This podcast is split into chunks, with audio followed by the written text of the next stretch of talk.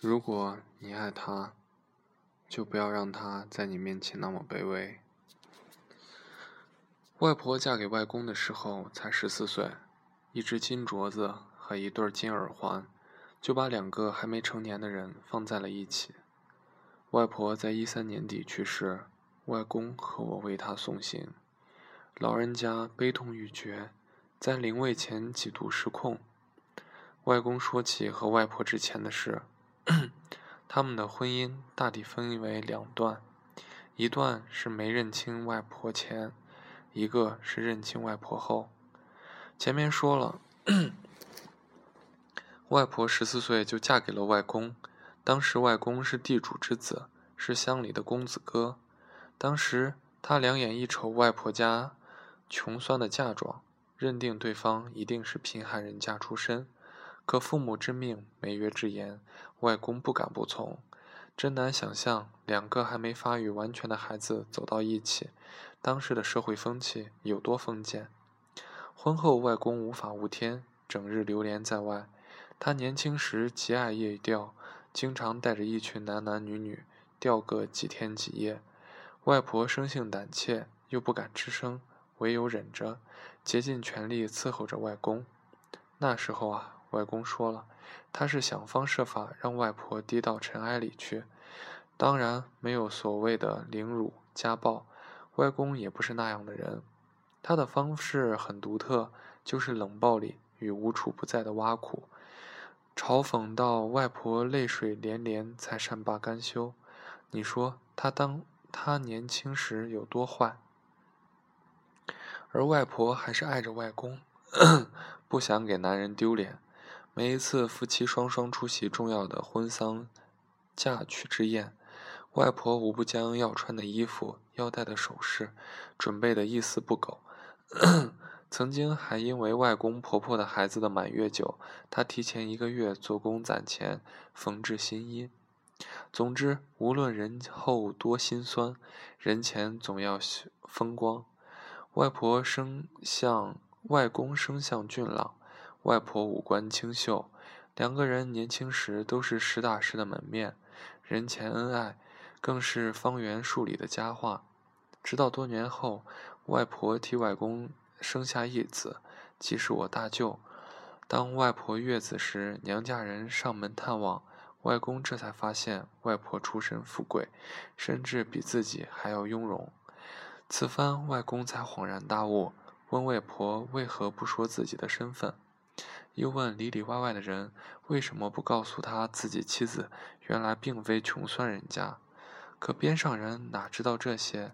你个做丈夫的都不知道，外人怎么知道？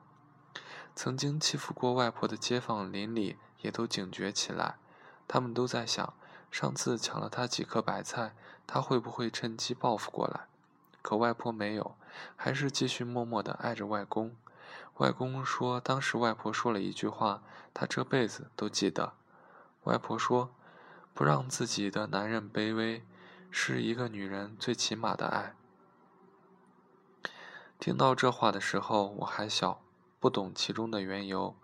而直到我大学毕业参加工作后，朋友圈里的一件事让我彻底明白了这个道理。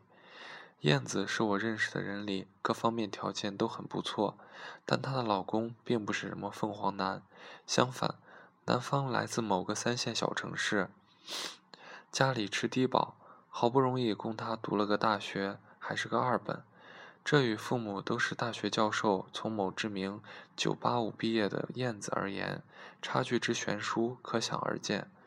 男方我见过，斯斯文文的一个人。可能是因为出身条件，他在很多时候都比较寡言。记得一次去凯悦同学聚会，当燕子带他进入全水晶吊顶的宴会大厅，当全场男人都一身西装革履，而自己呢，蓝衣衬衫都破得发皱，白裤子都洗得发白，脚上这双皮鞋还是燕子送的。相比于那些气质高贵的男人而言，燕子老公就像个格格不入的土鳖。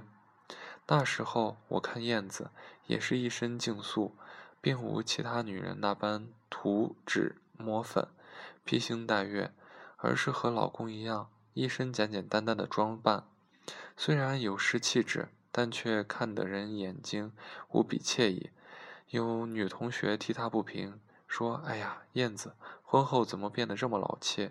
说这话的时候，忍不住看了两眼她老公，好像在说：“老公没钱，老婆受苦。”燕子没有解释，只是风轻云淡的一笑。事后，我对她说：“我相信你，凭你的条件，你一定可以做全场的超级 queen。可你没有，你甘心做个灰姑娘，穿得简简单单，去出席那么高大上的宴会。”燕子说：“我只是不想让他自卑。喜欢一个人最好的方式就是别让他自卑。”当时我便懂了，懂外公在外婆临位前对我说的那句话，懂了无论时代如何变迁，无论你许下多少沧海桑田，当甚当至死不渝和海枯石烂还没给足你时间，嗯，爱一个人就别让他自卑。之后听到某位学哲学的朋友说。每个人都是一个个体，有个体就会产生差距，有差距就会衍生出解决差距的方法。我想，这引用到前两个故事里，都不过是一方对另外一方微微的爱意。外婆爱外公，所以即便是富贵千金，也只做一个安守本分的围炉女人。燕子爱丈夫，所以即便可以高贵艳丽。却心甘情愿摒弃华丽，做男人身后默默无闻的女人。还想起一个小故事，讲夫妻间的琐碎。老婆当着面揭老公短，让对方颜面扫地。而后这段姻婚姻持续了将近六个月，就此灰飞烟灭，不复过往。当然，让一个人不自卑，不仅仅对外的事情，关起门来。有多少委屈心酸，两个人合计。别因为一时之快，让你们之间的心理差距越走越远，没了没了契合。爱情之所以值得被歌颂，是因为它风情摇曳，姿态万千。什么山崩地裂，海枯石烂；什么至死不渝，不分不离；什么执子之执子之手，与子偕老。要我说，爱一个人最好的方式就是。不要让他自卑。